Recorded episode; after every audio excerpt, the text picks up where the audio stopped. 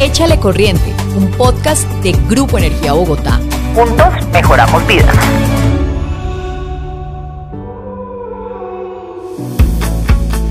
Hola, soy Olga Costa y todos los jueves en el GEP Grupo Energía Bogotá nos tomamos el mundo del podcast para hablar de innovación, sostenibilidad, diversidad e inclusión, temas que son de interés para usted y para nosotros. Al amanecer nos alegra ver la luz del sol. Si no vamos tarde, su calor nos indica que acaba de iniciar un nuevo día. Y con ese primer sorbo de café admiramos todo lo que el sol nos puede mostrar. Pero el sol no solo nos acompaña, él también tiene otros beneficios. Para conocer algunos de ellos está con nosotros Jaime Alberto Orjuela Vélez, director de regulación del Grupo Energía Bogotá. Pero primero lo primero. Jaime, ¿qué es la energía solar? Muchos se preguntan qué es la energía solar. Y la energía solar no es otra cosa que transformar la radiación solar, que no es lo mismo que la luz, en energía eléctrica a través de estos cacharritos. ¿Y qué son esos cacharritos que usted tiene ahí atrás? Estos eh, cacharritos paneles eh, están constituidos principalmente de un material que se llama silicio. Y ese silicio, eso tiene unas capas, una constitución y al final es muy parecido a una pila, batería convencional. Y lo que hacen es producir eh, voltaje y corriente, que es la esencia de la producción de energía eléctrica. ¿Cómo hacen ellos? Ellos reciben la luz solar, o sea, ¿cómo es el proceso que hace un panel solar? En este momento, ¿qué está haciendo ese panel ahí? Los paneles solares, eh, en términos simples, tienen un positivo y un negativo, como las baterías, como las pilas. Eh, y ellos reciben, la, captan la radiación solar y convierten y tienen una salida igual positivo y negativo y producen energía eléctrica. ¿Ellos después convierten esa energía de lo que reciben? Ellos producen energía eléctrica. Los sistemas solares son más que los paneles solares.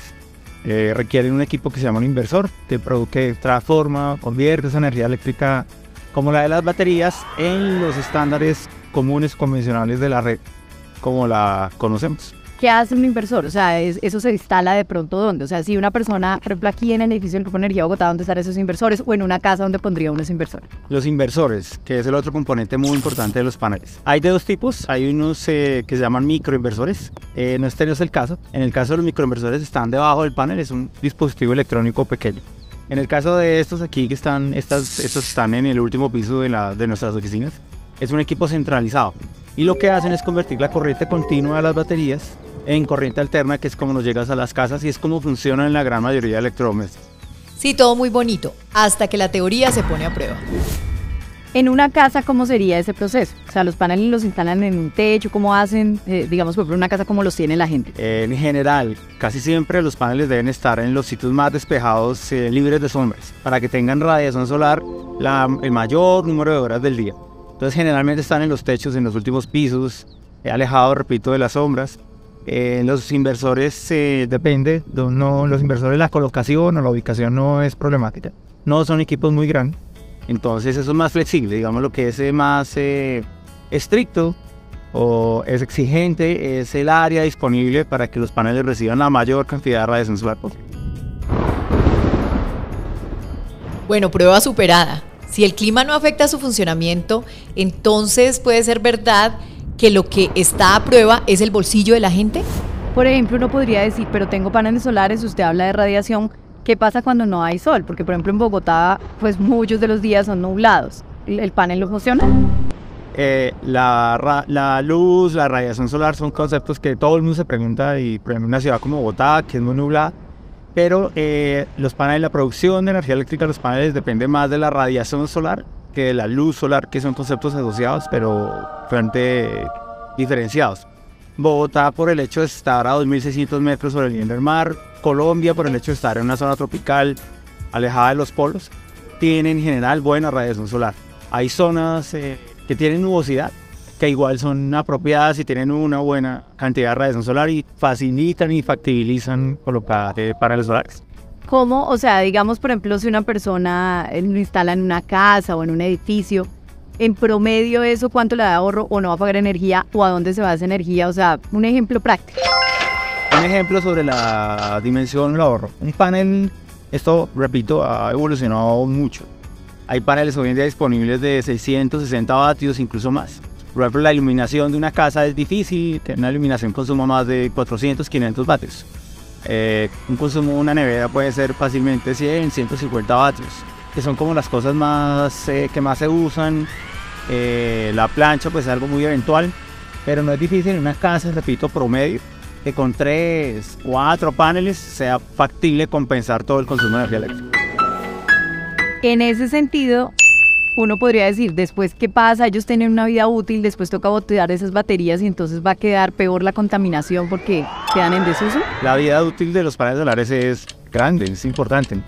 Eh, no puedo decir por supuesto que es infinita, pero ellos pueden estar produciendo niveles importantes de energía eléctrica hasta por 25 años y más. ¿Qué es lo que sucede? Que ellos con el paso, día a día, año a año, van a ir reduciendo su producción. Para tener una, una referencia, a los 15 años un panel promedio está produciendo el 85% de lo que producía cuando recién se instaló originalmente. Pero en el año 25-30 no van a estar produciendo ni el 85, no sé, el 60, el 70, el 50, pero van a seguir produciendo energía eléctrica. Entonces la verdad es que ellos tienen un gran potencial de ser reutilizados. Es posible al cabo de 25 años cambiar una sección de los paneles y mantener los otros. Entonces eh, los desechos no es como un celular que se desecha a los 2-3 años. La vida útil es eh, notoria en, en, los sistemas solares. Y ahora que conocemos pues todos los beneficios que tiene la energía solar para la vida de la gente, el hogar y la economía, llegó la hora de hacer parte del cambio, de seguir disfrutando de esta energía que nos conecta, que trae la música, lo que nos ha hecho entender la grandeza del universo y que nos facilita la vida. Hay cosas que no podemos cambiar, pero sí hay miles a las que podemos aportar. Y este es el momento. Échale corriente a lo que escuchaste hoy.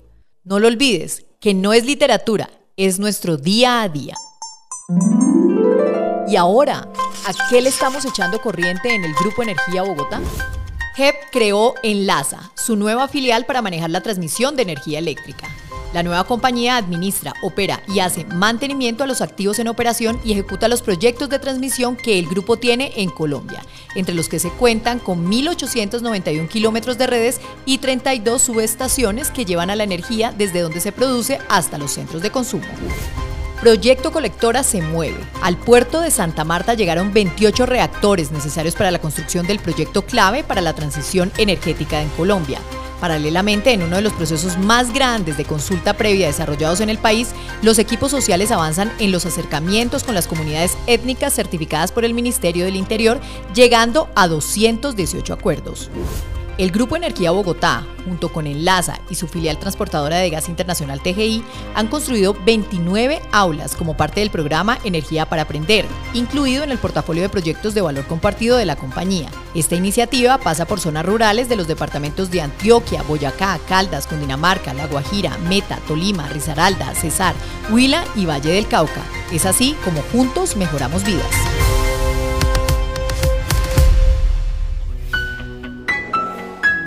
Puedes escucharnos en las principales plataformas Spotify, Apple Podcast, Deezer y Google Podcast. Échale corriente. Mejoramos vidas con energía sostenible y competitiva.